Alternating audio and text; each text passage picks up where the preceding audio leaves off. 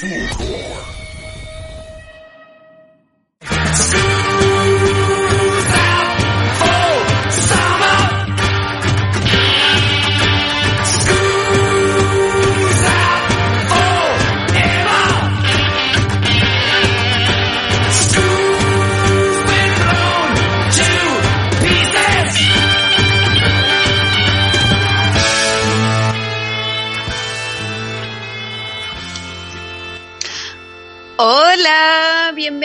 a una entrega eh, encerrada, en cuarentenada, virtual, pero al fin y al cabo una entrega de esto que se llama Salga a la Pizarra, tu podcast favorito de pedagogía, reflexión biográfica y muchas cositas más que surgen al respecto de hablar sobre educación.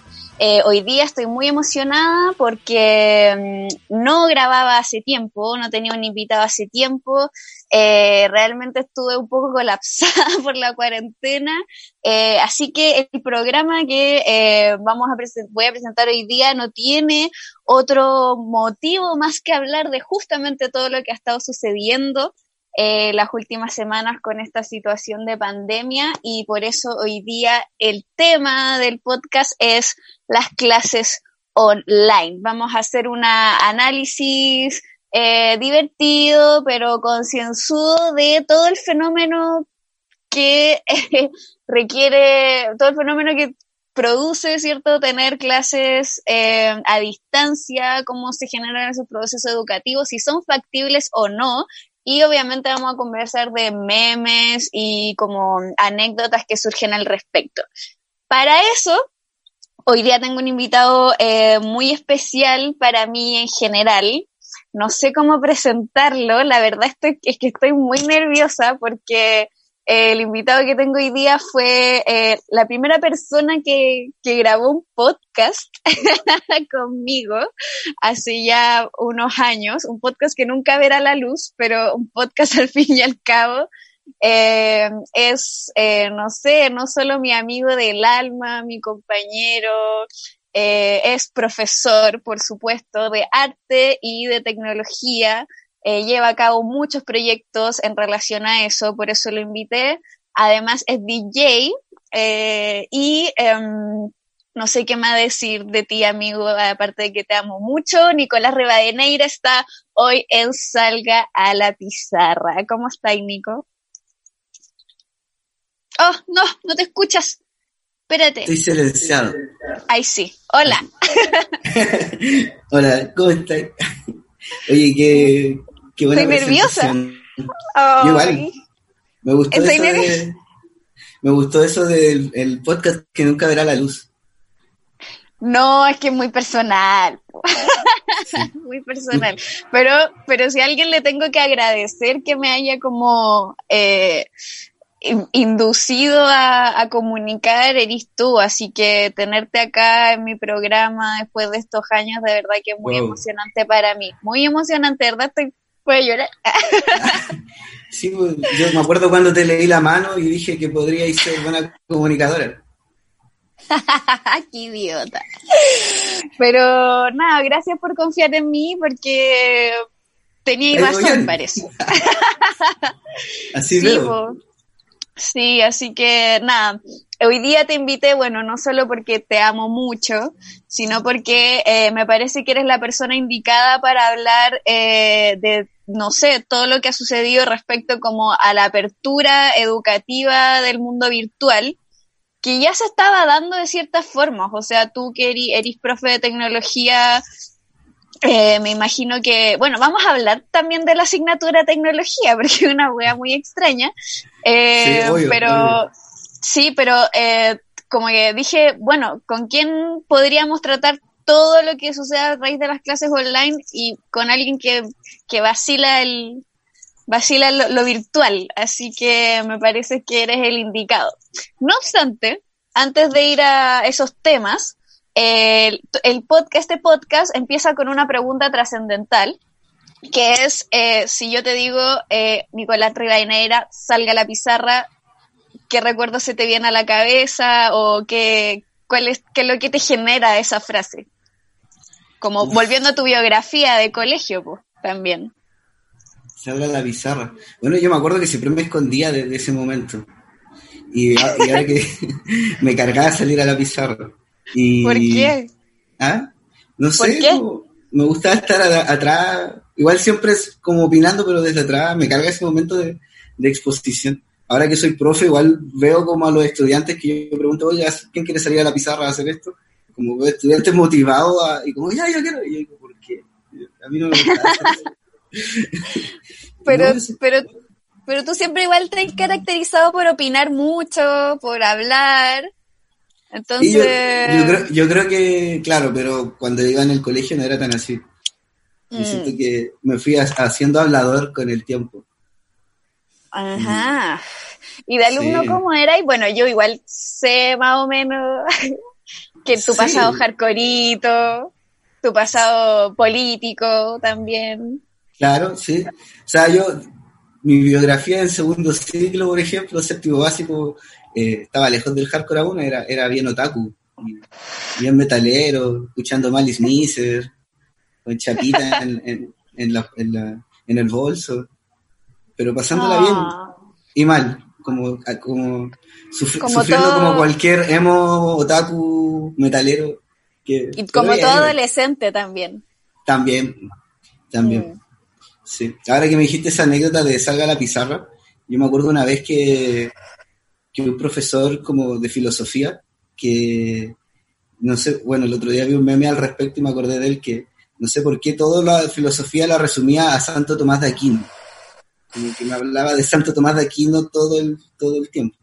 Y a mí igual ya, en tercero medio igual ya estaba con inquietudes más filosóficas, más políticas, entonces obvio que entraba como, como en discusión con el, con el caballero, porque aparte era como medio opus y como que había un trasfondo bien interesante.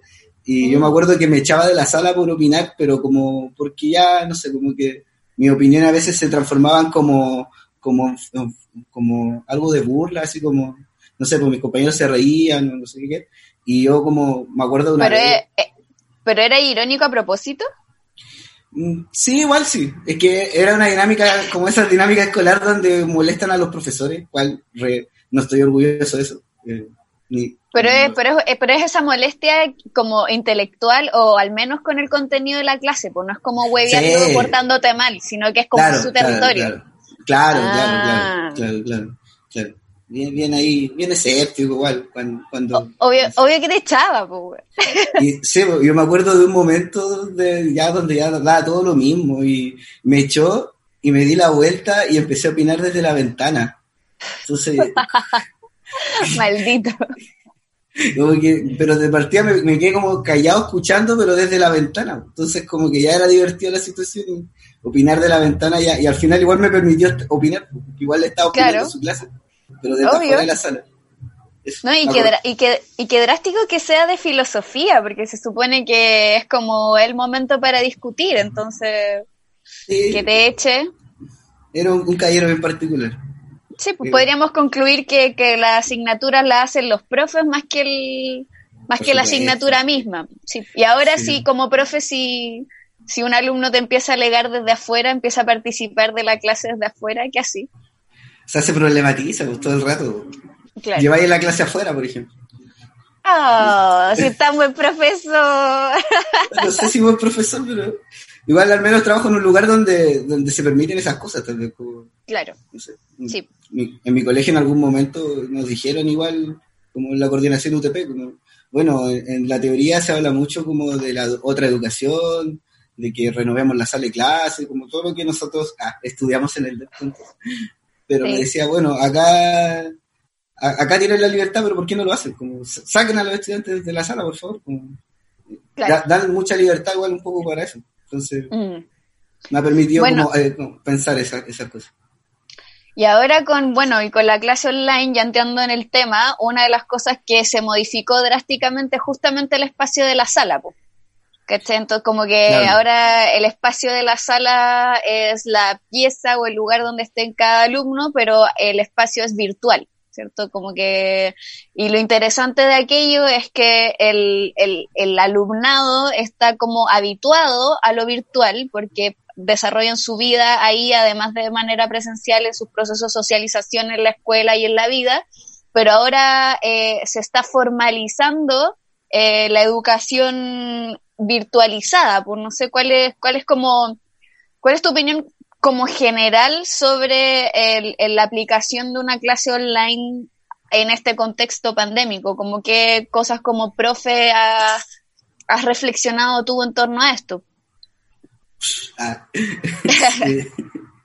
sí. o sea, es súper complejo igual el, el, momento que está atravesando la educación. Yo creo que, bueno, de partida es como, es como lo mismo como cuando se hablaba de los celulares dentro de la sala de clases, como son herramientas tecnológicas que ya están, están hace rato y igual es el momento de capacitarse, como independiente de la crítica que tengas, como independiente de lo descontextualizado que puede ser, como yo creo que partir por, por ahí, como siempre como profesor es necesario igual como autoeducarse o capacitarse en esta herramienta y, y de partida como lo mismo, pues como que la herramienta tecnológica es, es solo una herramienta, lo que importa es el uso.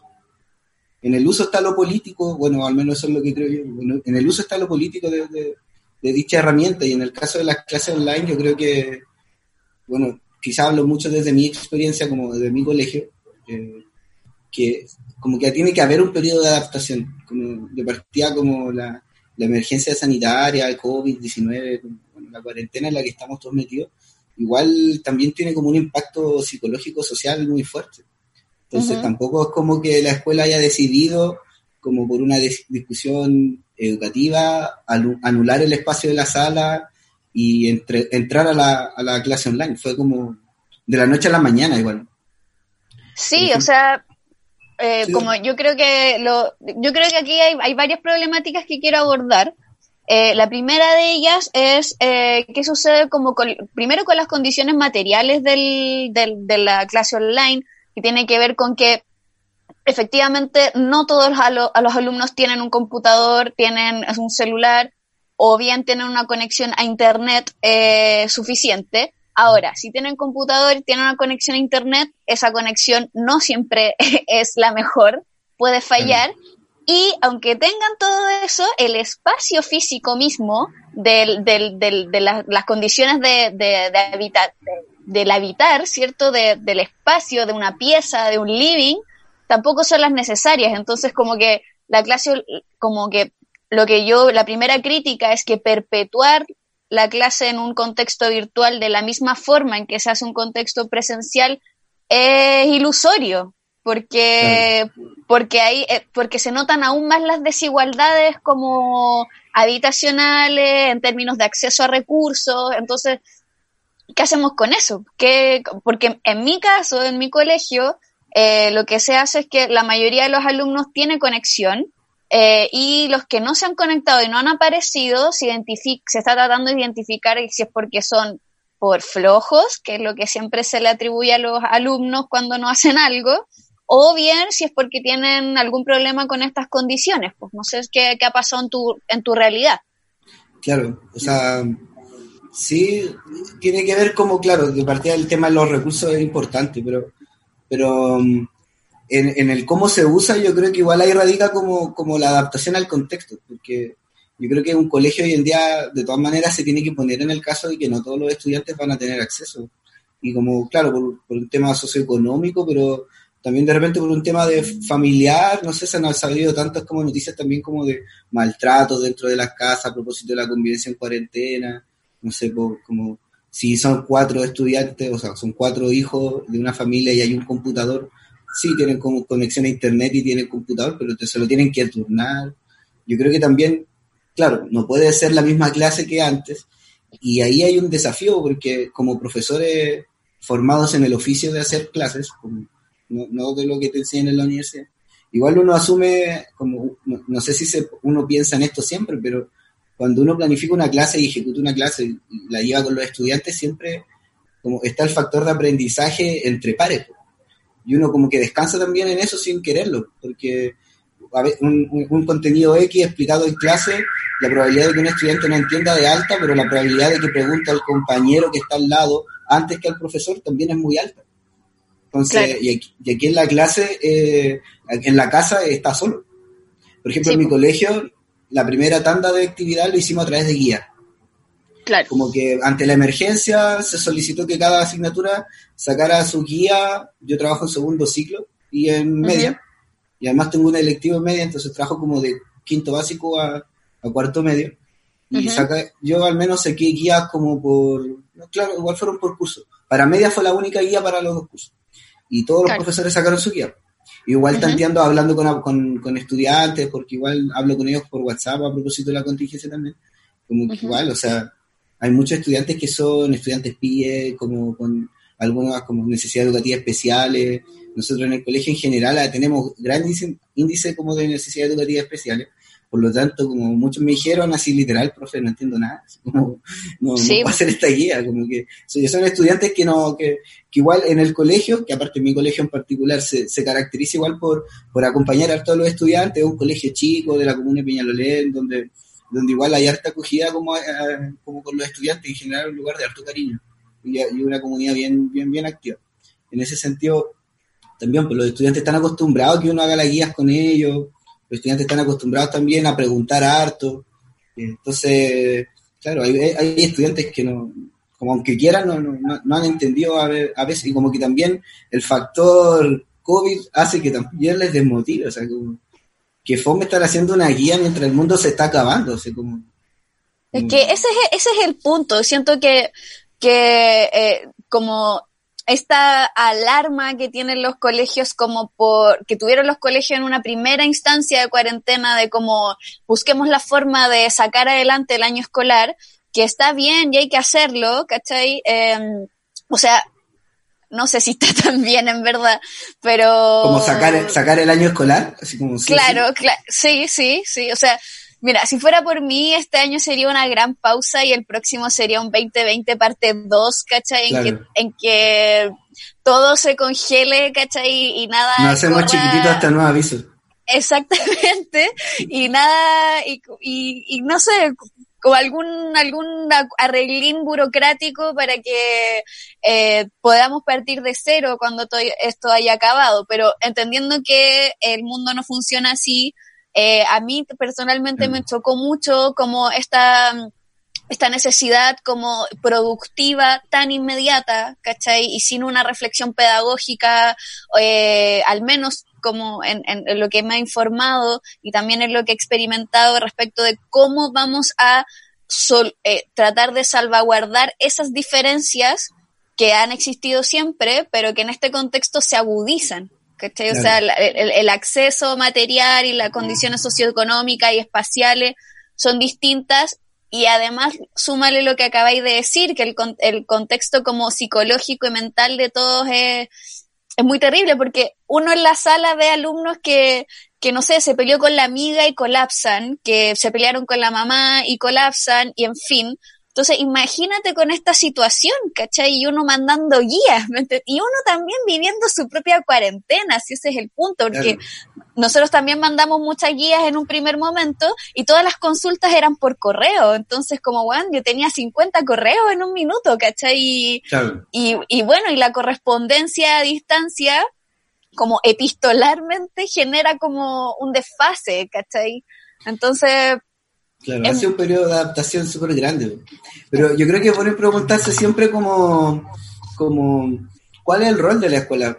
Yo creo que siempre, es una pregunta tan trillada quizás, pero eh, siempre eh, es necesario preguntársela, no sé, pues, como al igual que en el estallido social, en algún momento igual me lo pregunté, así como, ¿cuál es el rol de la escuela ahora que vamos a volver? En este caso es lo mismo, pues, como, ¿cuál es el rol de la escuela en un proceso donde los estudiantes eh, no están asistiendo a clase? Eh, no están, eh, por así decirlo, estamos todos en un estado de emergencia, pero de alguna manera, bueno, yo insisto, lo, hablo mucho desde mi realidad como profesor, pero de alguna manera igual somos nosotros los profesores y profesoras del colegio que lo acompañamos todo el año. En el, como eh, lo acompañamos pues, y, siempre como tanto como cuando uno se enoja de repente en la sala y les dice, o, o como en buena, les decimos, oye, nosotros estamos más con ustedes que con sus familias, o sea, están aquí de lunes a viernes, de 8 de la mañana a 6 de la tarde, 4 de la tarde, entonces como que llevémonos bien. Pues, y, los estudiantes igual confían en uno, yo, al, menos de mi experiencia como profe, eh, tengo hartos buenos estudiantes que también yo creo que, que que, que de alguna manera esperan o están esperando que el colegio igual dé respuesta. Porque, por ejemplo, por un lado, que tengo convivo dos realidades como, como a partir de dos ciclos, como trabajo en media y trabajo en básica, eh, pasan cosas distintas, porque por ejemplo, en, en, media, igual en general lo que hablamos de, del adolescente, lo que hablamos como, está el hastío generalizado igual, como hacia las guías. Hay estudiantes que nunca me han hecho una guía en la clase, menos la van a hacer solo con, con un PlayStation al lado, así como que olvídate. y, y, también como que son muchas, pero igual la hacen, pero como que igual no lo encuentran lo más entretenido que hay, pues evidentemente no. Pero por el otro lado, hay estudiantes que yo tengo de básica, de, particularmente de sexto, séptimo básico, que de partida ellos, como, y lo conversamos con mis colegas, necesitan igual una estructura. No necesariamente la estructura escolar hegemónica, no estoy defendiendo la escuela como en su totalidad, pero sí necesitan una estructura, alguien que les diga una indicación clara ellos responderán a una actividad clara y saber si está bien o no. O al menos así lo han hecho desde, desde que tienen uso de razón. Por lo tanto, quitarle, quitarle esa estructura así como así. Y, ahora, y ahora tenéis 24 horas para pensar en ti, para hacer leceras, como para, estar con tu familia y consumir internet. Y, que el estudiante queda así como, bueno, ¿y dónde está toda mi estructura? claro. Exactamente. Y, por ejemplo, y tenemos un, resultado, o sea, tuvimos un resultado, no sé, estudiantes mandaban las guías, respondía, estudiantes hicieron caso omiso, pero en el fondo hay distintas realidades, siempre también tiene que ver con el apoderado, muchas veces en este caso, como que la teleeducación en el colegio tiene que mucho que ver con un apoderado detrás. Mm. Sí, yo siento que lo que estás diciendo tú tiene que ver como con, con yo tengo la siguiente idea, como que hasta el minuto de lo que he experimentado, eh, la clase online permite eh, la entrega productiva de contenidos, ¿cierto? Como la, la, como, incluso como el desarrollo de habilidades tecnológicas, ¿cachai? Como si le queremos como ver el lado positivo y todo, la adaptación a plataformas, a, a por ejemplo, no sé, que que desde el uso tenga que aprender a redactar un correo, ¿cachai? O a descargar algo o a bajar un programa, son cosas efectivamente que se están enseñando dada la emergencia y la entrega de contenidos es factible, pero desde una manera expositiva, ¿cierto? Porque en mi caso yo tengo que grabar mi clase y después tengo una teleclase donde los alumnos hacen consultas. No obstante, si tú me preguntas cuál es el rol de la escuela, ese es como el rol como, eh, como más visual, ¿cierto? Y ese es el rol que la escuela se está encargando de llevar a cabo. Pero mi pregunta es por qué pasa por, con todos los procesos de socialización que la escuela genera, ¿cachai? Por, Con lo que estás apuntando tú, con todos estos como conversaciones que uno tiene con los alumnos, ya sea como de forma grupal o individual, con las mismas relaciones que tienen entre ellos, ¿cachai? Con, con saludarse, con conversar, con apoyarse, que que en realidad hay instituciones que, que solo están como la institución, yo, la institucionalidad escolar yo creo que solo está velando como por ese capital humano o ese capital cultural evaluable desde el, contenido explícito, pero ¿qué pasa con todas las otras habilidades un poco más sutiles que también ocurren en ese espacio? Y eso es lo que se está perdiendo. O a la vez no, porque también hay, hay profes que, por ejemplo, a mí me han comentado que sus clases, sus teleclases, son en realidad momentos de apoyo. ¿Cachai? Ya no se habla tanto del contenido, sino que están conversando con los alumnos cómo están o justamente entregando esas directrices sobre, sobre, qué, sobre esa estructura, ¿cachai? Sobre qué hacer, sobre ayudarlos y ser una guía en ese sentido. Pero para mí lo preocupante es que no he visto que esa necesariamente sea una preocupación de la escuela, sino que como profe lo estamos haciendo. Pero las directrices de la escuela ha sido como entregar el contenido de manera expositiva y para mí es complejo porque yo apunto a no solo hacer eso, o sea, entregar el contenido explicándolo es el paso uno para desarrollar un proceso de enseñanza y aprendizaje.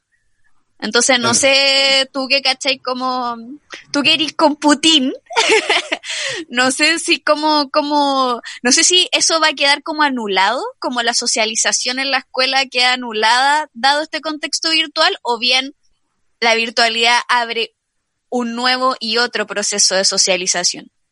Hagamos recreo en Jabo. Puede ser una alternativa. Ya chiquillos, conectémonos en Jabo, 15 minutos, volvemos. No sé.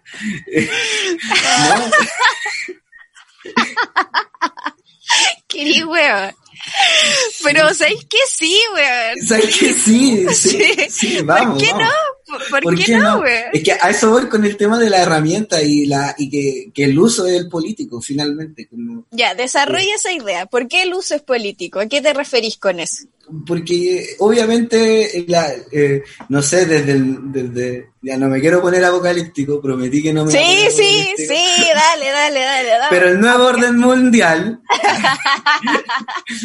o sea, finalmente estamos todos asumiendo que vivimos en una sociedad black mirriana, vivimos en una sociedad, como dijo el Guasón, eh, Sí, como que como que ya veníamos ya veníamos venir todas estas cosas igual como la, la poca interacción no sé el, el fenómeno tecnológico eh, eh, inaugura bueno y esto se ha estudiado también desde la academia desde el lado de la, de, de la comunicación inaugura también lo que son la, el diseño de las smart cities que son que, que es como el ideal que tiene el- la tecnología neoliberal, donde tú como usuario puedes acceder a la tecnología para todas las áreas de tu vida, donde tienes tu Claro. casa conectada, puedes hacer las compras del supermercado por internet, eh, etcétera, etcétera, etcétera. Como que Mm. era, era- e- ese es un proyecto político, económico, que anda dando vuelta por muchas ciudades del mundo, como los fenómenos del crecimiento capital de Silicon Valley y como, como el capital decide que hay otras regiones dentro del mundo que pueden también ser parte de este proyecto de Smart City, de, ci- de ciudades bien tecnologizadas, conectadas entre sí. Y por ejemplo, Santiago también estaba en la, en la mira como una de las ciudades latinoamericanas preestallido, donde se podían también hacer inversiones, donde también se podían desarrollar también es- este tipo de políticas. De hecho, creo Mm. que en Concepción o en Constitución por ahí también hay empresas que mueven un poco también, o sea, en algún momento, como que le dieron crecimiento a todo este rubro que es la programación, todo, toda la economía y tecnología. Ahora, el tema es que, claro, se, se sabe igual que hay, un- que hay un plan detrás eh, político, de, de panóptico, de, de- de- de vigilar también un poco toda la crítica que uno pueda encontrar también de- de- sobre la tecnología. Pero Y de mantención de ese, de mantención de ese de, de, de consolidación de ese sistema. po. Exacto. Y ahora, y, y claro, y es como un poco como cuando converso con mi amigo de cuando de repente entra como el tema de, bueno, ¿y, y el COVID es real o no es real? O, o de a dónde salió, ¿fue intencional o fue, o fue a propósito? ¿Este es un plan o estamos todos andando sobre la marcha? Como que da un poco lo mismo, como que si, si no hubiera sido el COVID, quizá, no sé, quizá hubiera habido un terremoto gigante y, y también se hubieran aprovechado de la misma situación. Entonces, Claro. a eso como que la tecnología tiene un carácter como súper como, como de, por así decirlo, como totalizador o como vigilante y que es político, pero el uso que uno le da como usuario también puede llegar a ser como la, la, la, la ¿cómo se dice esto? Como la contraofensiva, por así decirlo, como uno depende, uno de, uno decide también dónde deja entrar igual esta herramienta y para qué la va a utilizar. Y en el caso de la escuela pasa que, que claro, o sea, yo creo que el desafío importante aquí, que frente a todo este contexto, la escuela tiene que como probar, probar qué tan eh, capacitados o listos están para adaptarse a su propio contexto. Como que tampoco hay una fórmula para las teleclases que se pueda ocupar en todos los colegios. No Claro. existe eso. Como que cada colegio, en base a sus prioridades, en base a su contexto, en, base a su comunidad, eh, tiene que desarrollar un- una política como ocupando la tecnología, pero asumiendo que la tecnología no lo es todo, sino que la tecnología facilita un proceso, pero ese proceso tiene que estar de antes y, y la, y la escuela tiene que ser capaz de adaptarse. Por ejemplo, eh, el tema de las clases es bien complejo porque antes del COVID igual se existe, como que existe todo un mundo de las TV clases. O sea, de hecho como que eh, se estaba haciendo que, que las teleclases son súper vigentes hoy en día para los estudios universitarios. Yo conozco Claro. gente que está haciendo magíster de Europa, pero vive en Santiago, como que no hay problema. así como que también yo me acuerdo de Sandra Mesa, de, de allá de, Departamento de Estudios Pedagógicos, que nos hablaba también de, las metodologías como, como la clase invertida, donde tú le mandas al estudiante el contenido para que lo vea en la casa y tú llegas a la clase solo al taller. claro. pero eso, todo esto se está desarrollando. Sí, eso es lo que está un poco como implementando eh, mi escuela en este caso, que es como, claro, yo grabo la clase y la teleclase es como para eh, ejercitar o responder dudas sobre ese contenido. Ahora, lo que me sucede es como, el ruido que se me genera es como el siguiente. Entendiendo que Chile, claro, pre-revuelta social era un, un paraíso. era como en realidad, era una realidad que estaba como altamente tecnologizada. Por ejemplo, hay como uno no sé cuántos celulares por habitante, ¿cierto? O sea, no todos los habitantes tienen celular, pero si hacemos la estadística, eh, toda la gente, la mayoría tiene un plan, un celular, los alumnos, uno lo ve, es algo que, que todos están pegados en el metro, el celular ya ampliamente discutido esa wea. Pero, mm, eh, pero eh, justamente, claro, vuelvo a lo que tú decís que era el uso, porque yo siento muchas veces que lo que sucede con el, eh, con el celular es que fue un reemplazo de la tele nomás. ¿Cachai? Como, como, o sea, una tele que tenía en el bolsillo y que en realidad el contenido que los alumnos acceden, en la generalidad obviamente, es... Hegemónico. No, claro, ¿cachai? No, no necesario. Entonces, siento que ahora están todas estas herramientas tecnológicas y programas maravillosos que permiten sacar un magíster a distancia, como decís tú, pero mi pregunta es como sobre este proceso adaptativo, eh, bajo qué... Mm, siento que se está haciendo de manera intuitiva, ¿cachai? Como que yo como profe me siento un poco a la deriva y estoy tratando de hacerlo mejor según lo que yo pienso que es mejor, pero también hay, y ahí pasa también por la capacitación respecto de esto, ¿cachai? Porque si yo tenía problemas con el programa, bueno, ¿cómo están profes de 50, 60 años que no solamente por su edad generalmente les cuesta eh, eh, trabajar con estas tecnologías, sino porque tienen un ya una vida de práctica pedagógica en la sala. ¿Cachai? Mm. Y, y, son profes que además replican a veces como eh, pedagogía que es la que nosotros criticamos, que es pedagogía de la vieja escuela, que es muy conductista, ¿cachai? Que, que expulsa al alumno de la sala, que castiga, que entonces como mi pregunta es que como que ahora se está haciendo una traducción de eso a lo virtual y no es la pega que hay que hacer pero al mismo tiempo estamos todos como, bueno, entonces, ¿qué hacemos? Pues, Mi pregunta es como, ¿esto tiene una solución? Como, o, cuál es, ¿O cuál es la propuesta? Ya, si como profesores criticamos esta weá, ¿cuál es la propuesta? Mm. Entendiendo que se va a aplazar bastante, al menos todo este año, eh, la modalidad virtual. Yo creo que la solución es dos puntos. Ah, ¿no? O sea, como no tengo la solución, pero sí creo que, por ejemplo, como relacionando tu, tu pregunta como con lo que venía diciendo de, la adaptabilidad, de la posibilidad de adaptabilidad de un colegio y una propuesta educativa, eh, por ejemplo, en mi colegio, eh, lo que estamos haciendo es, bueno, decidimos, bueno, efectivamente no vamos a volver a clases pronto, eh, no tampoco le podemos pedir a los chicos si quieren una clase online porque la realidad del colegio no da como para hicimos también un, leve mapeo, un, diagnóstico inicial de quién tenía la herramienta y, bueno, hay apoderados que no tienen ni celular, ha costado un poco la comunicación con, los estudiantes.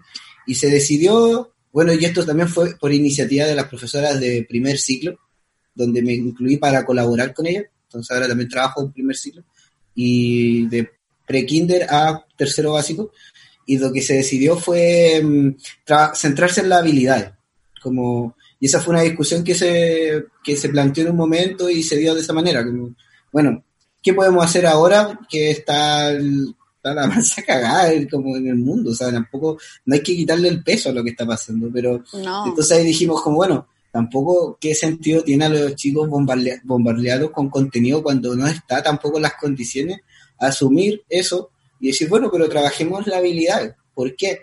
Porque la habilidad de alguna manera igual se potencia, se desarrolla una forma de aprender donde también se, se, mantiene activo y son habilidades transversales para la vida, no sé, pues comprender, reflexionar, bla, bla, bla.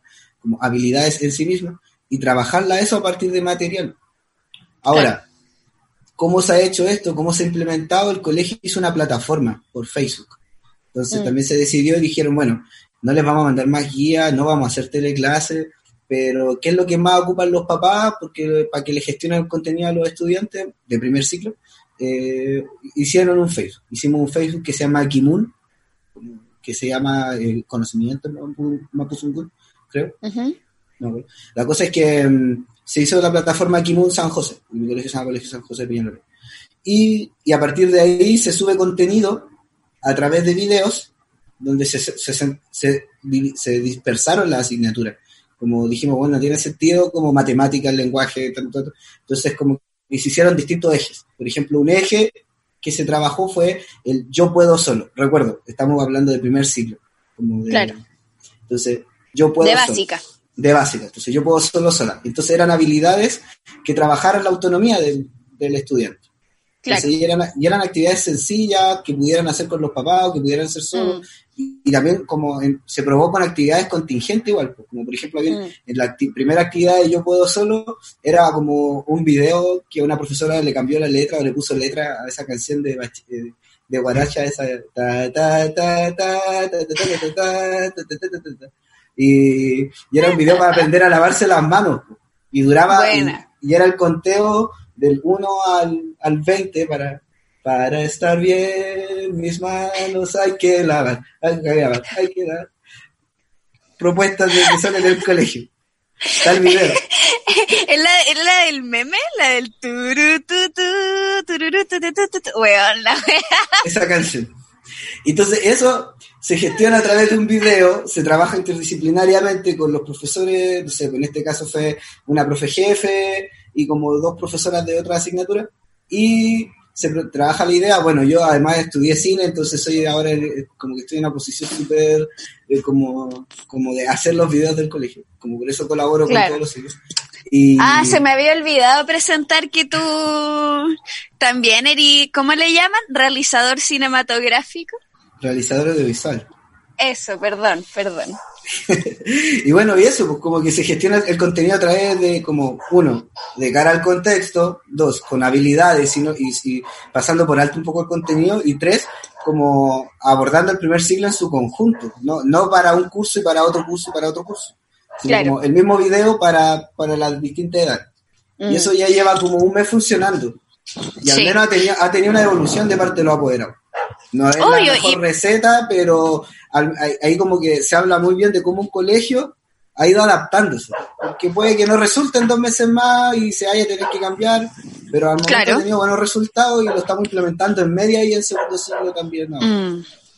Sí, eh, me, me, parece, me parece como súper coherente la, la propuesta, ¿cachai? Como que, porque tiene que ver con ese trabajo reflexivo, pero lamentablemente no es lo que se está replicando como en la mayoría. Pues, o sea, nosotros igual lo hemos hablado y tu colegio igual tiene como, eh, como particularidades las que no sé, es más propicio, es más propicio ese tipo de reflexión o ese trabajo en equipo, pero la realidad es que muchos profes tenemos que como obedecer a lineamientos eh, de, de, la plana superior, que, que claro, se nos consulta y todo, pero pero, claro, por ejemplo, pero, pero las asignaturas, por ejemplo, tienen que seguir tal cual, ¿cachai? Y, y, y la entrega de, y claro, el, toda la educación ahora está enfocada en estas super habilidades y el trabajo de habilidades, pero igual hay contenido que pasar de acuerdo al currículum, ¿cachai? Entonces...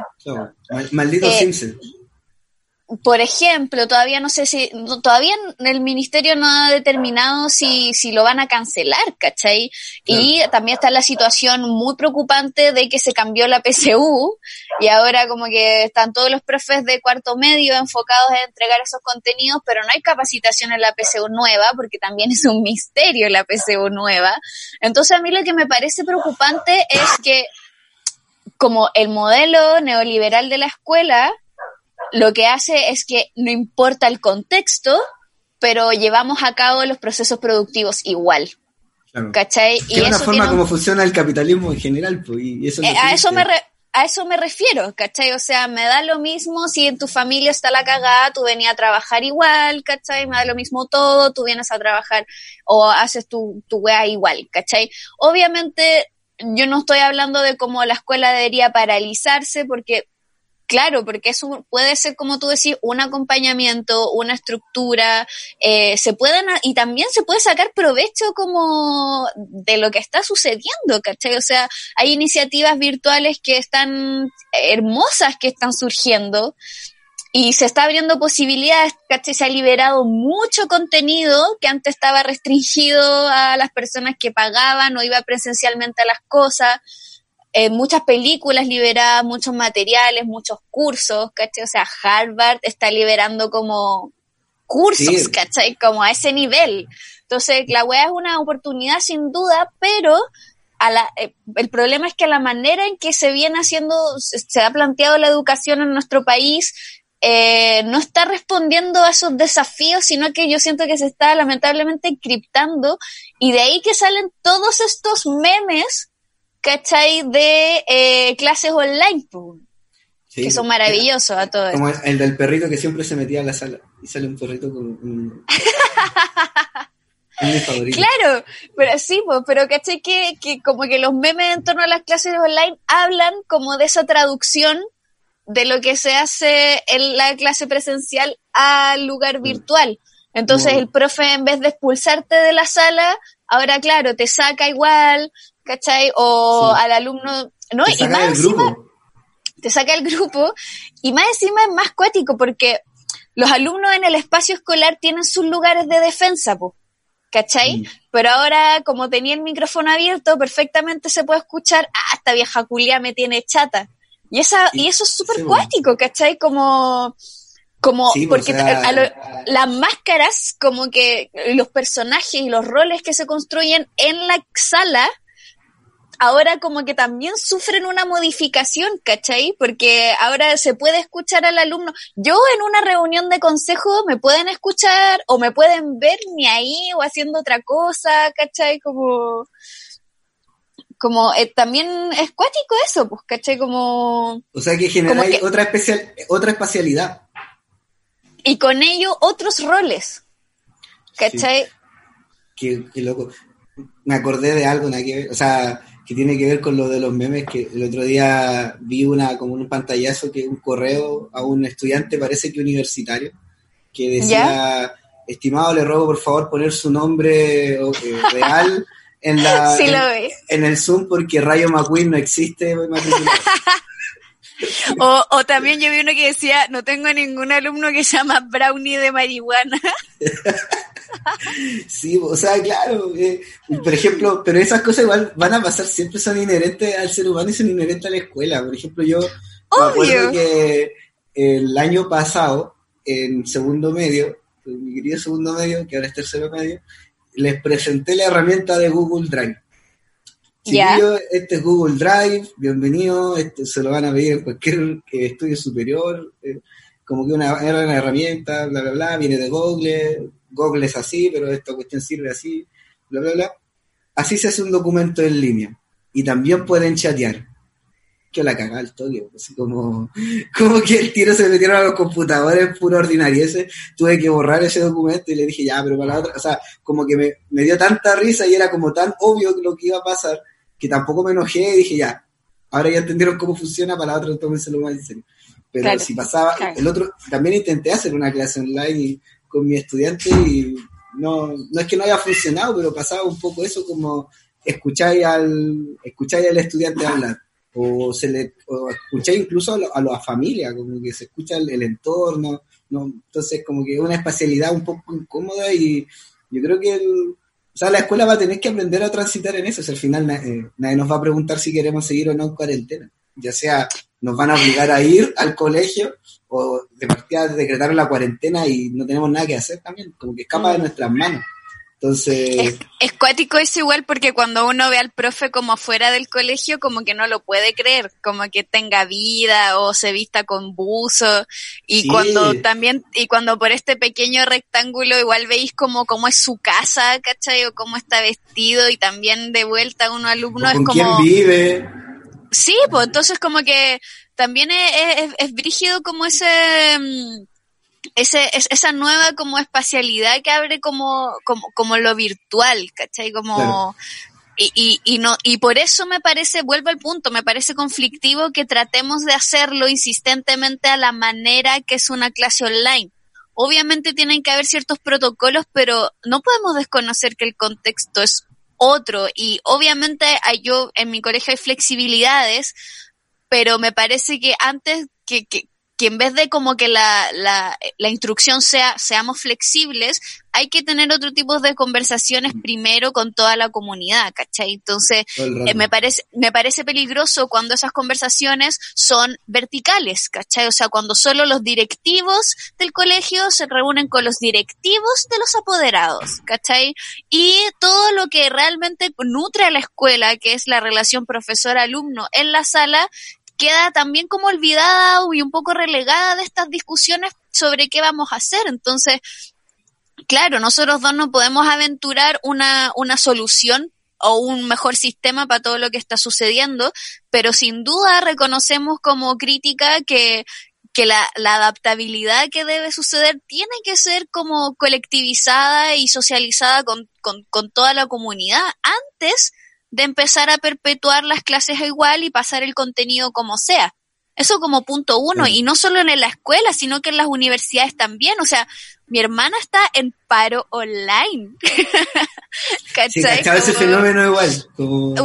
qué, qué weá, ¿cachai? Y es, y es, y es legítimo, pero, pero es extraño. Es, es que... Es que porque cuando, porque, porque cuando hay una movilización y se llama paro, es porque hay asambleas sucediendo, o sea, las clases no suceden porque el espacio temporal y físico lo usamos para organizarse y para manifestarse. Pero ahora sin poder salir de las casas, yo no sé realmente si, si el, no tengo idea en verdad si los universitarios en paro online están usando ese tiempo y esa energía para generar espacios de resistencia o de manifestación virtuales. Claro, yo tampoco desconozco, estoy, estoy lejos de la universidad en verdad, pensándolo bien. Pero vivo Qué bueno, me, lo alegro, Sí, ya estaba bueno ya. Y ya era hora, pues. Sí, basta. Pero vivo con una persona que estudia eh, en un instituto profesional, la Mayra, que estudia fotografía, y, y he visto un paral como he visto cómo se han organizado igual. Y me ha comentado, no, están en paro online, pero sí, sí he visto que tienen alta actividad también como delegados, como que hay un, como que se, se arma de todas maneras como, como este espacio virtual también para discusiones políticas. Y, por ejemplo, mi amiga entró a estudiar este año, entonces presencial físicamente con sus compañeros no se conocen, nunca se han visto en persona. Y de hecho al principio no se veían ni en el, en, no, no compartían ni la pantalla, que es otro fenómeno también de, de, esta telepresencia, como cuando hacía una reunión y decidís no poner tu pantalla, así como... Yo nunca la pongo. En, mi colegio, que igual hay confianza y hay buena onda, como que, si por ejemplo, yo no la he puesto en la mañana y al tiro empiezan las tallas. Así, oh, este está durmiendo, no sé qué, como, como unas cuestiones así, pues. O al revés, pues como igual, bueno, eso, y entonces ella no, ella no, no los conocía presencialmente, pero aún así han tenido como toda una actividad política y de organización en torno a esta contingencia, y me imagino que en todos los espacios educativos lo hay, y es bien loco, porque en el fondo como es, es, realmente asumir que la virtualidad ha sido un espacio real. Que, que, Eso es. Eh, eh, siempre se, se, se, venía tejiendo hace rato, se venía oliendo hace rato, pero es más real de lo que nosotros pensábamos antes de esta cuarentena. Yo igual he tenido otra... Sí, es que no, es que solo para agregar es que en la escuela uno lo nota porque eh, tú si veis que un alumno está mal y te acercáis y le preguntáis qué pasó, no, profe, es que peleé con mi pololo. ¿Cuándo? Por Instagram toda la noche anterior, ¿cachai? O como que alguien me dejó de seguir, o, esta foto salí mal, o me hicieron bullying, o me publicaron aquí. Todas las funas, de hecho, son virtuales, la mayoría, ¿cachai? Entonces, eh, lo que decís tú tiene, mucha razón. Paulatinamente, eh, siempre se olía que la virtualidad al menos tenía un efecto crucial en el mundo presencial y ahora como que tenemos que asumir eso con todo, ¿cachai? Porque justamente nos estamos presentando y estamos desarrollando nuestro ser a través de una extensión tecnológica. Claro, Entonces... Porque, finalmente lo que sí es, necesario para el humano eh, es la sociabilidad y, es, finalmente la comunicación. Entonces, eso es algo que permite la tecnología, como eh, por definición igual las telecomunicaciones son eso, es una manera de, prestar servicios comunicativos que, de otra manera serían imposibles. sí, y en ese, y en ese sentido me gustaría como eh, precisar un poco que, que algo que a la es muy incómoda igual esto, ¿cachai? Por ejemplo, yo preferiría mil veces verte la carita y eh, hablar, ¿cierto? Y escucharnos, porque también se median otro tipo de, de weas para verbales y no verbales que sabemos que comunican tanto como las palabras, ¿cachai? También eh, eh, esta, esta interacción virtual no es fluida tampoco, porque las interrupciones, ¿cierto? Eh, son, eh, son como medias atropelladas y hay que, como el turno para hablar también está muy, muy como muy mediado, ¿cierto? Muy como cronometrado incluso, eh, pero no por eso va a ser una eh, interacción limitada, sino que va a ser una otra interacción. ¿Cachai? Siento que como que nuestra resistencia a lo virtual, nuestra resistencia como a los espacios virtuales tiene que ir por ahí, como dejar de pensarla como un sustituto de lo, de la, de lo presencial y tratar de revisarla y reconstruirla desde desde otro paradigma, otro paradigma de socialización. Todo el rato, o sea, como, y yo, yo me imagino como en un mundo post pandemia, donde ya se calme un poco la cuestión, como esta moda de las videollamadas, como que después de la pandemia vamos a volver a llamar por teléfono, o las videollamadas llegaron para quedarse, como, como que yo a mi mamá ahora la llamo por videollamada siempre, y yo siempre llamo a mi mamá todos los días, por teléfono, siempre la llamo todos los días. Y como que a partir de la pandemia y todo esto es como ya, videollamada. Y mi mamá también, pues, como, ya, ni con una videollamada, pero porque igual está de moda también, como uno ve que más personas hacen videollamadas, ve como que es algo social, entonces como después quedará la videollamada. Es porque yo creo que como no está la posibilidad de verse mucho tiempo, aprovechemos de, vernos, ¿cachai? Y eso es como es muy lindo también, porque, claro, ahí, ahí, hay un proceso de, adaptabilidad, como antes la llamada era solo por teléfono y nadie la cuestionaba, porque estaba la posibilidad de encuentro. Claro. Con esa persona. Y, todo el rato te encuentro razón en lo de que es otra sociabilidad, no, es, no, no en ningún caso es reemplazar a la sociabilidad natural, por así decirlo, del espacio-tiempo físico eh, mm. tangible. Pero, y la virtualidad igual trae, trae, su, trae lo suyo igual. Encuentro que, mm. como que, al menos desde como un punto de vista bien personal y como emocional, eh, creo que mi cuarentena la he vivido bien acompañado. Y, bueno, además de porque vivo con dos, eh, dos grandes amigos, eh, creo que igual la telecomunicación me ha permitido como desarrollar igual como finalmente afectividad o como queréis llamarlo, pues como, y como no estando presencialmente y, me he sentido bien acompañado y como que mm. para hacer un momento tan trágico como en la historia como social contemporánea, eh, me he sentido súper acompañado y como agradezco como la posibilidad de que las otras personas con las que me comunico también entiendan que, que no que la que la que, es eso que la que es otro tipo de comunicación no, no, es que estoy reemplazando. Y es momentáneo igual pues, y, y, también está esta wea como muy humana y muy cliché de como nunca sabes lo que tienes hasta que lo pierdes y como que si, eh, por ejemplo, los estudiantes siempre se resisten mucho de ir a la escuela porque la odian, porque es una cárcel, porque lo pasan mal y que es lo peor y que es aburrida. Pero yo siento que igual ahora... La echan mucho de menos. Obvio, ¿cachai? porque justamente yo igual, pues, ¿cachai? He hecho mucho menos a, mis estudiantes y si eh, por alguna razón llegarán a escuchar esto, que, eh, quiero que sepan que lo he hecho mucho de menos. Oh, yo igual a los míos. Y, y, y, claro, yo creo que ellos también extrañan como ese, eh, claro, porque la escuela es muy tediosa y todo, pero suceden más cosas ahí. que yo siento que ahora están en pausa y que hay que buscar la manera, por eso no descarto el recreo en Jabotel, de verdad, como que... Para, nada. Para nada. me, explotó la cabeza. Y aparte que, que, que la clase virtual... Eh, Una gira estudio en LOL.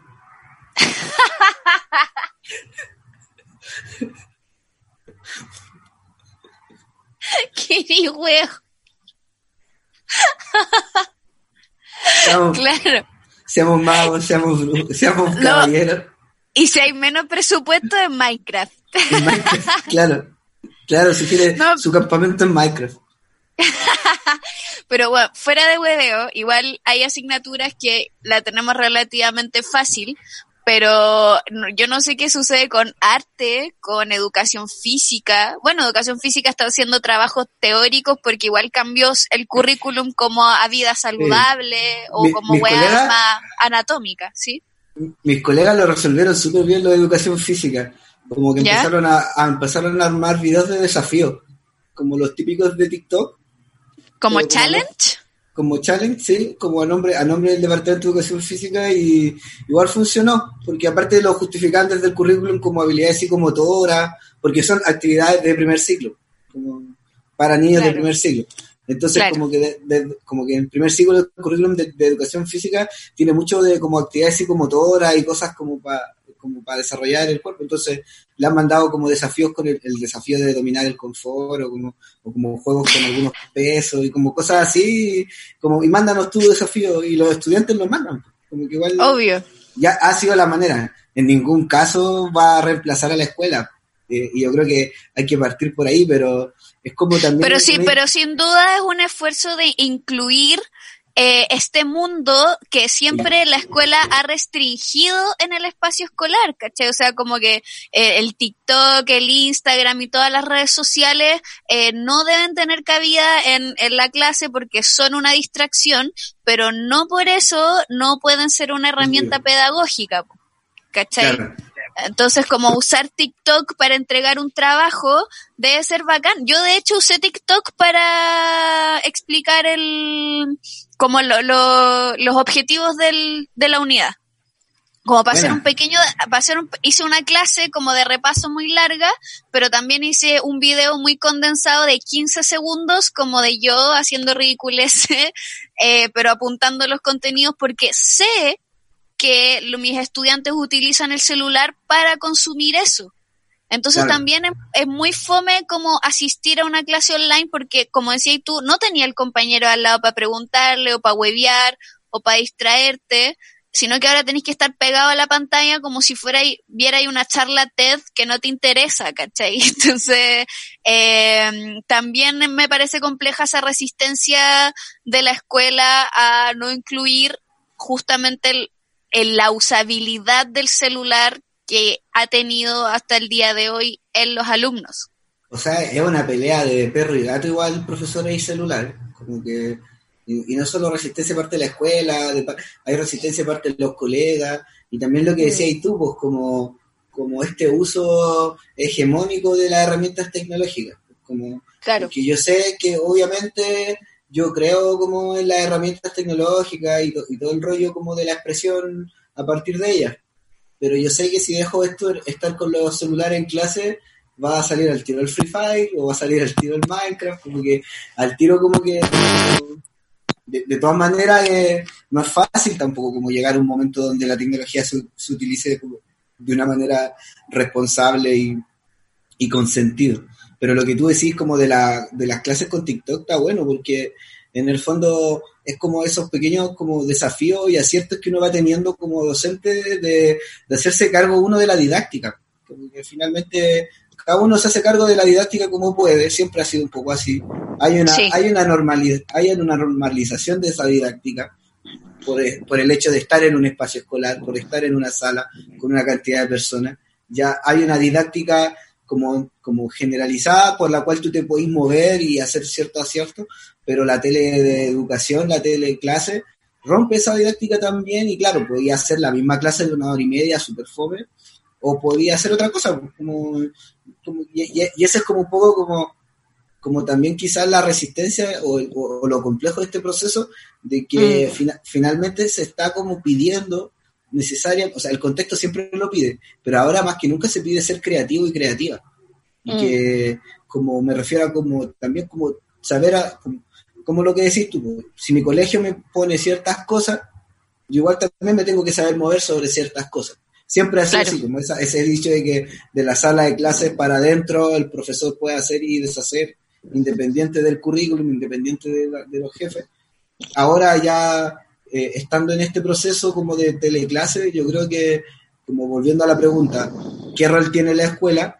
Es donde ahí tú veis como, como en la realidad mucha, en situaciones de emergencia, cómo está formada la escuela, la cultura escolar, también es algo que está dibujado en el aire. Pues, como la, ¿qué, ¿qué, sentido tienen las asignaturas porque sí?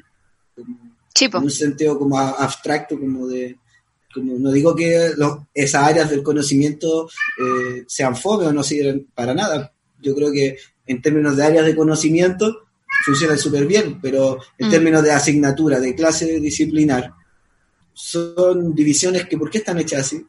Claro. No, y, y, más en particular como qué pasa con el ramo de tecnología, que históricamente ha sido cualquier weá.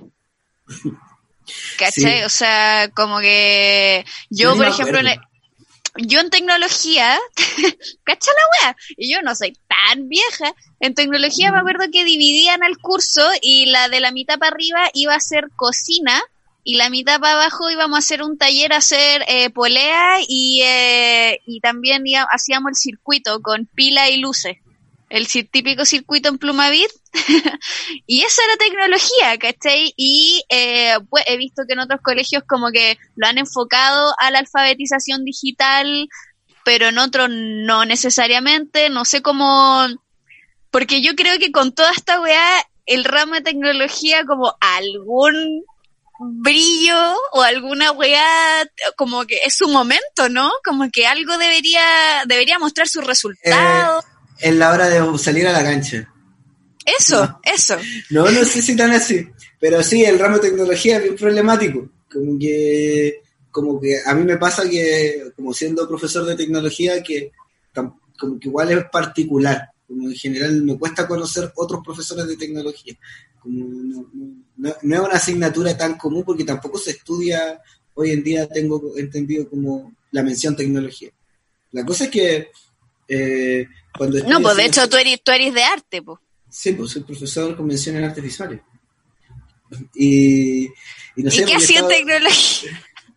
No sé, ¿verdad? siendo charlatán como siempre, sí.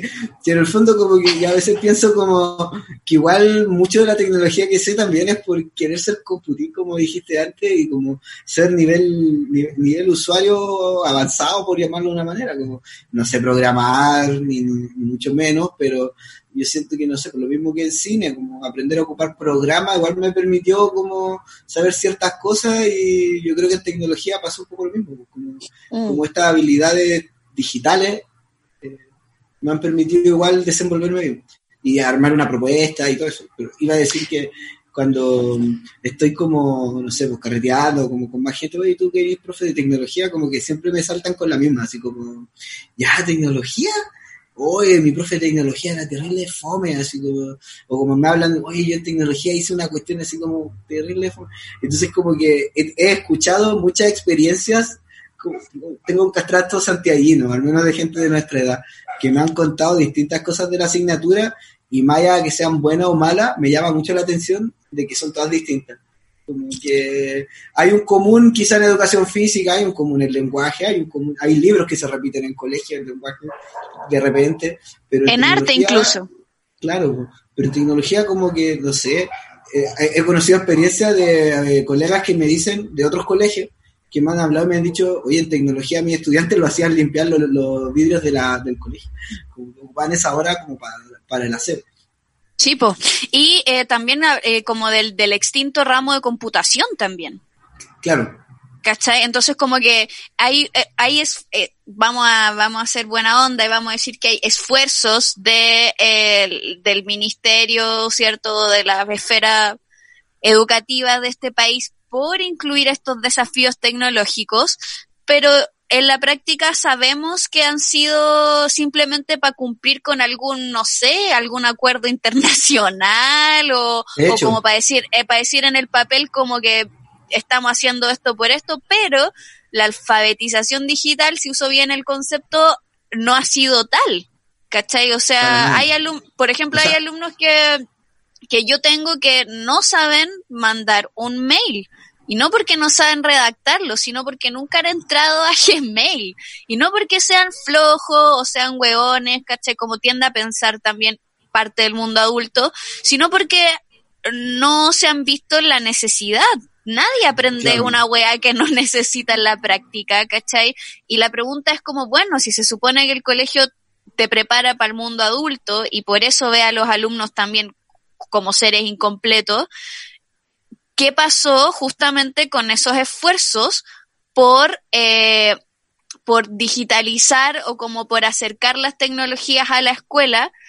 Siento que como que se dejó como al, como de manera muy libre esa weá, ¿por qué? Porque se asumió que la gente joven maneja la tecnología. Y es cierto, pero la maneja con otro. Claro, con sus propósitos personales, ¿no? Con, no, no, no, no tiene efectos pedagógicos ese uso. Sí, pues, o sea, un, niño de quinto básico, yo me acuerdo en mi colegio, no sabía cómo hacer un PowerPoint, pero se peinaba con el musical y que es como el pre-TikTok. Claro, como parecía el TikTok. Y claro, porque yo creo que ahí hay un tema, así como súper importante, que tiene que ver como con la, la didáctica en tecnología también, pues como finalmente yo como profesor considero que ocupar correo es importante, ya, ¿y cómo lo estoy utilizando? Yo igual tampoco es que tenga a todos mis estudiantes con correo electrónico, hay muchos que también se negaron a hacerse, hay algunos que no lo entendieron tanto y al finalmente es el desuso el que lo hace olvidarse de esa herramienta. Claro. Pero, pero también yo creo que mi experiencia me, me ha dicho de que como que más allá de que sean estudiantes o no, creo que con la tecnología digital eh, quizás con cualquier tecnología, pero al menos en la digital, eh, muchas veces hay un sesgo de parte de las personas para aprenderla. Como, es como, que, hay un limitante. Como, es como la misma idea de como de la persona que no dibuja, que dibuja mal, que si estamos jugando Pictionary, por decir algo, va y dice, no, no, yo no quiero dibujar, dibujo mal. Como que en tecnología pasa un poco eso, como, oye, yo soy mm. terrible guaso, así como, como, oye, Nico, ¿cómo se hace esto que yo no cacho nada? Soy terrible guaso. Entonces, como, si igual tú con las palabras igual construyes realidad y, y al enunciar algo lo estás haciendo verdad, si tú dices que no, que no se te da la tecnología y quieres un guaso, una guasa, obvio que no se te van a dar, porque lo estáis, ya lo estáis declamando, ya lo estáis diciendo. Mm. Y pasa mm. tanto en estudiantes que me han dicho, profe, que yo no sirvo para esto, no cacho nada. Y yo le digo, oye, pero si está ahí en el colegio recién, ¿cómo vaya a saber si sirvió no? Pero también tengo adultos que me han preguntado, o sea, que, que le he dicho, ¿usted por qué no tiene Facebook? No, que a mí no se me dan esas cosas, yo no sirvo para eso. Y es como, claro. está hecho para todos, en verdad, como que es el sesgo que uno se pone. Como lo sí, y, y, ese sesgo yo, a ese sesgo yo le llamaría, perdón por interrumpirte, como eh, derechamente vergüenza. Claro, o sea, que se juega de todo es que es temor a hacer el ridículo, ¿cachai? Y hacer el ridículo en la escuela es una weá muy trascendental. Sí, como no, no, no solo para tu desempeño académico, sino para tus procesos de socialización. Entonces, como, y, y en general, cuando uno es malo y se reconoce como malo para algo, eh, es terrible intentarlo justamente en un ambiente como masivo donde todos te van a estar mirando, po. ¿cachai? Si, si yo también me pongo nerviosa instalando el, el data, ¿cachai? Como que, como que también me da, me da nervio hacer el ridículo porque eh, sí, pues. Entonces también tiene que ver ahí cómo la escuela está eh, trabajando el error. Claro. ¿Cachai? Y, trabajar. Dale, dale, perdón. No, y al final es la, es la mismo cuestionamiento pedagógico para todas las metodologías de enseñanza virtuales o no, ¿cachai? Que tiene que ver con el trato del error en la escuela, po, y la evaluación, y ahí, ¡buh! Sí, y ahí para Pero, pero yo creo que con el tema de la tecnología es como lo mismo que la música igual, a veces. Como personas que dicen que no, no se me da la música. pero en verdad como que esa vergüenza fallar, como decís tú, pero también hay como una especie de, de miedo o limitante, no sé cómo llamarlo bien, de como creer que tu aprendizaje tiene un tope, como de que hay cosas que tú puedes aprender y hay cosas que tú ya no aprendiste o no vas a poder aprender. Y ese es como una, uno de los como, como errores como súper grandes de la sociedad, como creer que yo, porque ya salí del colegio, ya no me interesó la física y no voy a tener nunca como un interés por la física o la matemática, o, al, o, no sé, o, creer que yo a los 30 años es imposible que me ponga a pintar, cuando en mm. verdad yo puedo aprender de todo en cualquier momento. Mm. Y, y, esa es la ventaja de, la tecnología, igual, pues, que te permite efectivamente aprender de todo en cualquier momento. A mí a mis 26 años se me ocurrió ser DJ y como hacer música electrónica. Y, como que estoy súper agradecido como de muchos tutoriales de internet, como que entendí a propósito y amigos que me compartieron y cursos, todo, todo lo que he aprendido. Pero ahí es donde, cuando yo logré como no, aprender el programa, aprender a ocuparlo bien, hacer música que me gustaba y colaborar con más artistas y ahora no sé, pues me presentan en lugares como, como productor, por así decirlo, o como DJ yo digo, oye, pero esto, esto fue una magia que hice hace un año nomás, como, que no, no, es como algo de toda la vida, no, es que me haya preparado toda mi vida para hacer esto, es algo que se me ocurrió el año pasado y que quizá en cinco años se me ocurra otra cosa, como, y que tiene que ver como que por eso las herramientas tecnológicas hoy en día como están en boga, porque finalmente la, se, se extiende la posibilidad de aprendizaje y del uso creativo y expresivo y artístico.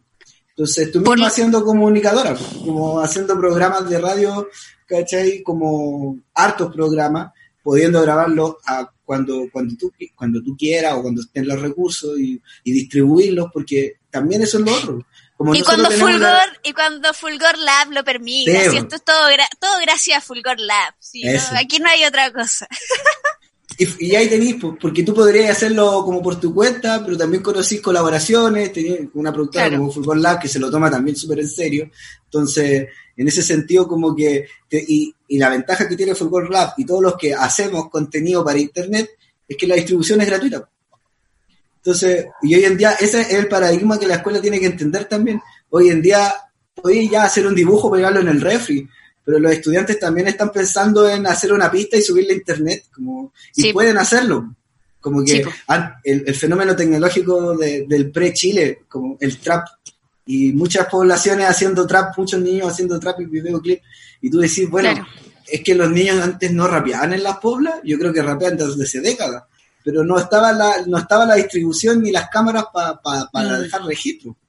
Entonces, eh, es un paradigma nuevo el que como que todavía nos cuesta un poco como movernos, pero yo, yo invitaría un poco. ¿Por qué? Porque, pero es que claro, o sea, e, está esa brecha en que la tecnología abre todos estos, estos, universos de aprendizaje, pero eh, la manera en que nos hemos educado para aprender no está en concordancia con, con esa, esa autoestima y esa confianza en uno mismo y ese trabajo sobre el error que se necesita para eso.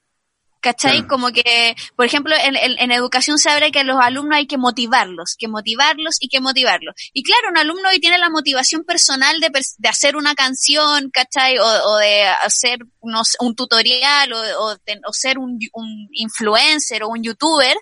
Ahí, claro, ahí va a aprender y todo eso, pero en la, en la escuela tiene, tiene ramos que son obligatorios, entonces como ¿cómo no vaya a motivar desde esos mismos códigos de la tecnología y vaya a seguir motivando desde los códigos de, de la escuela tradicional, ¿cachai? Como que no, es como aprender otro idioma y hablar con la gramática del, del, de tu idioma de origen, ¿cachai? Una wea muy, muy rara, pues, weón. Entonces... como tratar de traducir un, como un dicho.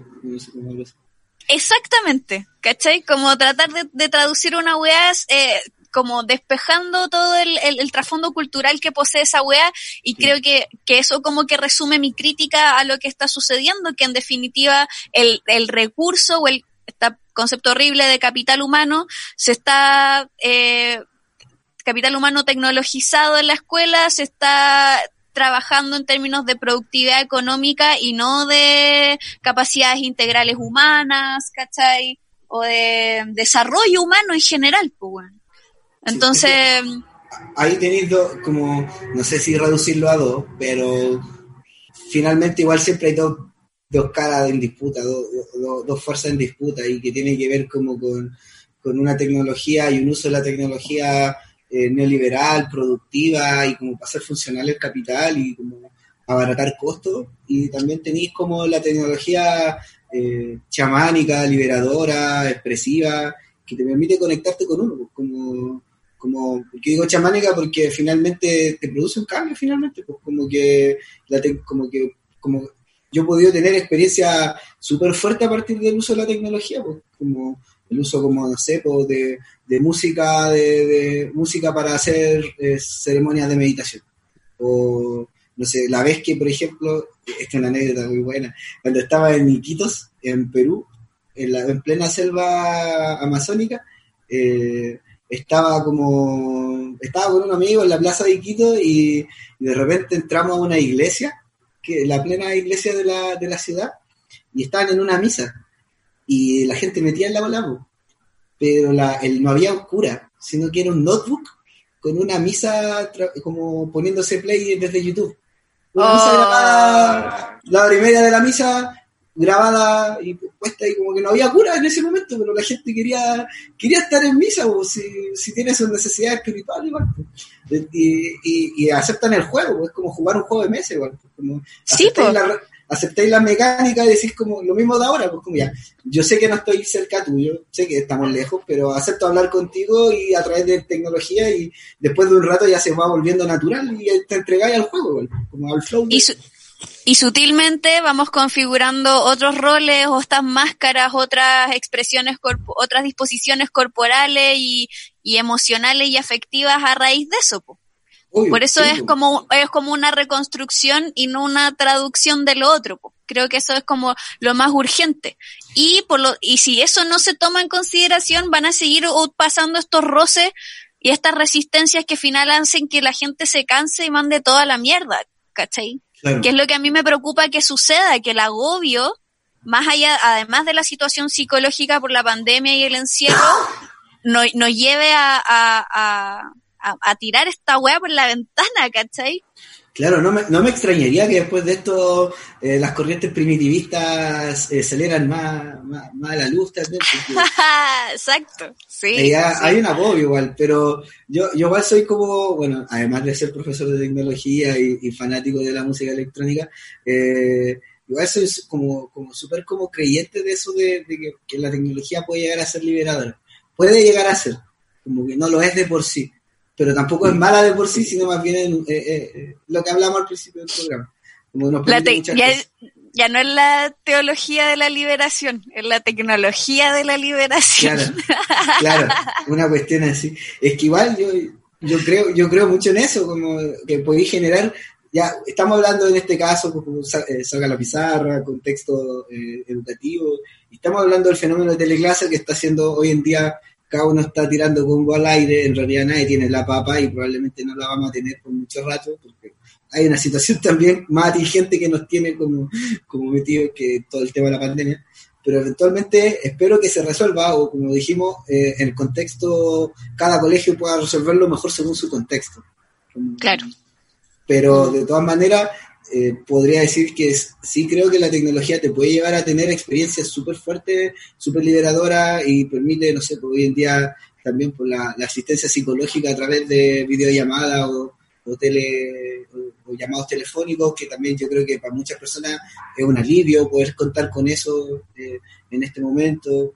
También, no sé, desde el mismo mundo del espectáculo, es cosa de, una fiesta, un concierto, ver las visuales de repente que, con las que se juegan y tú decís, oye, eh, yo, yo he estado en lugares donde, si no soy estupefaciente, me he sentido teletransportado a otra dimensión. Y solo a partir de luz y sonido y cosas, y, y creo que era algo que se estaba gestando, se lleva gestando 30 años, por lo menos. Como desde los 80, 90, se empezó como, como este cuento de, oye, ¿qué pasa si a la música le metemos más tecnología y más tecnología y a al espectáculo, a la cultura le metemos más tecnología? Y como que hoy en día hay referentes del mundo del arte y de la, del espectáculo y de la música muy fuertes como respecto como al uso de la tecnología, como pensar en y, y pasan weas maravillosas como Travis Scott en un concierto en Fortnite, ¿cachai? Como... Claro, o, antes de la pandemia el, Flying Lotus con su concierto en 3D también, como, como muy fuerte igual, así como son experiencias mágicas igual. Entonces, y también... O, Lori, o Lori Anderson también en colaboración con la NASA, haciendo arte con la NASA también, sí. Y entonces, y en verdad, yo creo que también las posibilidades de eso también las estamos recién encontrando, porque todavía mm. no, como que han sido como han sido como dos décadas de experimentación, de, experimentación y como de, ir probando ciertas cosas. Y yo siento que, claro, la tecnología es la que se ha desarrollado mucho, mucho, mucho, mucho, mucho, mucho, y, y ahora hay de todo, uno puede encontrar yo mismo, no sé, como el hecho de que pueda hacer música desde mi casa es porque ya muchas máquinas se redujeron a un solo computador. Eh, y no ha pasado tanto tiempo, o sea, esto hace 15 años no pasaba. Como, claro. Como hace 20 años era imposible tener en una sala de clase 30 cámaras disponibles para registrar. Y ahora es algo que es muy normal, como muy cotidiano, pero eh. hace 10 años incluso era muy difícil que todos los estudiantes de un octavo básico tuvieran todos una cámara de video y fotográfica que además graba y además se puede meter a internet.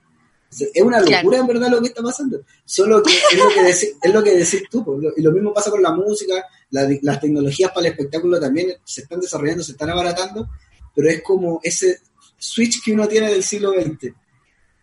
o, de inicios del siglo XXI, como no es mm. la tecnología la que nos está dando el ancho, es la cómo nosotros usamos la tecnología lo que no está dando el ancho, porque todavía no, no, no, no, nos reinventamos. Y la pregunta ahí entonces es cómo estamos aprendiendo y cómo estamos enseñando. Sí, o sea, de partir al aprendizaje autónomo, o sea, al final tiene que ver con eso. Sí, es verdad. Parece que da parto este tema. Y eso que ni siquiera me hablado de cyberpunk y como extensiones como eh, eh, es como robot, robótica y biológica y toda la wea. Eso es otro, otro capítulo. Claro, ni el cyber como la propuesta. Ya, ya, tendremos, ya tendremos espacio para eso. Por ahora quedémonos con lo que hemos hablado. Eh, te agradezco demasiado haber aceptado mi invitación. Reitero la emoción que tengo de haber hecho este programa contigo. Te amo mucho. Igual. Eh, Un chalupa desde el 2017. Sí, pues. Y nada, me sirvió mucho también como para motivarme, de hecho, con mi propia, mi propio desempeño pedagógico, que igual ha estado conflictuado porque también tengo, tengo rabia y tengo frustración, pero sin duda la conversación que tuvimos ahora me dio otra perspectiva, así que muchas gracias y no sé si queréis como eh, dar algunas como eh, palabras finales o como alguna reflexión final al respecto, un llamado, una invitación, un saludo, lo que usted quiera, mijo, lo que usted quiera. Ya, poneme la pista. Ah, no. Eh, no, eh, nada, pues, o sea, primero que todo, muchas gracias igual a, a, ti, Paula, tú sabes todo lo que te quiero y, y todo lo que me gusta, sobre todo conversar contigo, creo que creo que igual, eh, como que ya, ya venía como con ese bichito de, oye, ya ha pasado muchas semanas sin hablar con la Paula, qué bueno que hablar con la Paula también eh, haya registro y otro registro más, otro Volver a hacer podcast contigo, yo te vine a hacer, mujer. Ah. igual a ti, igual a ti. obvio que sí, obvio que sí.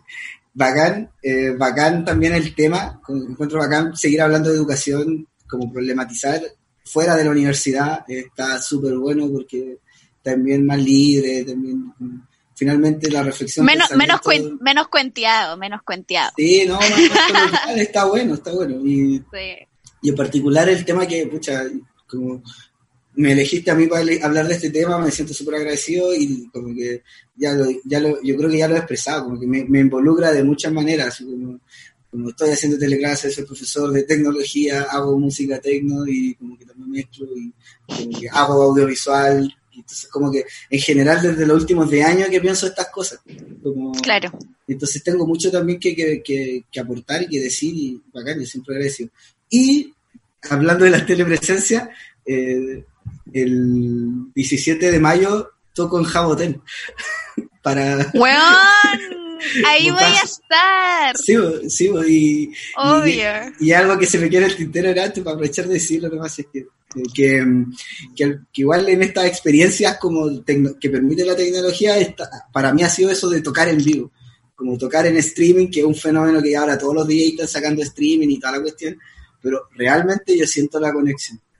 Como realmente siento como la conexión cuando, ah. cuando, he tocado como en vivo para otras personas, aunque sean dos, o que sean no sé pero he sentido la conexión y es distinto a tocar solo en mi pieza que, que tocar solo en mi pieza, pero conectado a, a, por un streaming. Es Juan, a mí igual me ha pasado cuando he hecho lives en Instagram, ya hay siempre como que fumo y tomo, pero pero igual me siento como acompañada, weón. es cuático porque, porque igual es un monólogo, pero no me siento, no me siento sola ni cagando. No, pues no, para nada. Yo, yo, hice un streaming de mi cuenta, hice como, toqué dos horas seguidas y con audio, con audio así como fino, ¿no? Con un audio desde la interfaz, no desde el micrófono del celular, sino como con sonido bacán y toqué dos horas y se conectó todo. En una hasta se conectó mi mamá, así como que. y como, Qué lindo. como que paré la música, le dije hola, bla, bla, bla. Entonces era como eso. Así que, no, pues 17 de mayo, Jabotel, cumpleaños del laberinto estéreo, va a estar súper bueno, va a haber otros artistas también. Así voy con todo, voy con todo. Les paso el aviso y nada, pues, o sea, mi colegio de San José Peñalolén también le mando un saludo porque yo creo que he crecido como profe en ese colegio mucho con esa libertad que tengo, yo, yo sé que mis colegas de otros colegios no la tienen o, cuesta más, eh, pero como que entiendo mucho y lo, hemos discutido también en muchas otras ocasiones, también de otros contextos, mis amigos vienen también de otros colegios, pero al menos en mi colegio igual súper agradecido de todas las posibilidades que me, que me han dado a mí y a mis colegas y bueno, de hecho yo llego a ese colegio por empezar haciendo un taller de cine, entonces como que siempre he tenido como ese vínculo con la tecnología en ese espacio y, y me han dicho, como, oye, haz, lo que queráis mientras nos dis cuenta y que, y que confiamos en ti. Y, mm. siento que, que, está bueno, pues como me, gusta ese espacio como para, al menos para ir probando estas cosas, insisto, no tenemos la papa para para este contexto. Yo creo que cada contexto tiene que ver su propia papa. Pero son resultados palpables de horizontalizar la escuela. Sí, pues, sí ahí Colegio San José de y plataforma Kimun, que es la del primer siglo en Facebook que ha estado re bonito igual la experiencia y, y ver, y ver volver a ver a los colegas motivados. Y llevaba tres semanas, mira, si hubiéramos hecho este programa hace dos semanas atrás, igual no hubiera tenido tanta motivación quizás o tanto que decir, pero ha habido una reactivación y volver a como tener a los colegas motivados, hablando, tirando ideas, igual es bonito porque en el fondo igual la pega del profe igual es un poco eso, igual, motivarse. Sí, se hacen, ni, cagando es como un call center, como, como pero igual vaya que cuesta, ¿cierto? Pero vaya que cuesta. Sí. Así que Bueno. Cerramos con eso entonces. Muchas gracias a todas y todos quienes eh, escucharon esta conversación. Espero que en sus experiencias online eh, también les sirva un poco para discutir y problematizar lo que está sucediendo. Así que vuelve, salga la pizarra con todo después de esta pausa pandémica. Así que muchas gracias y chao, chao.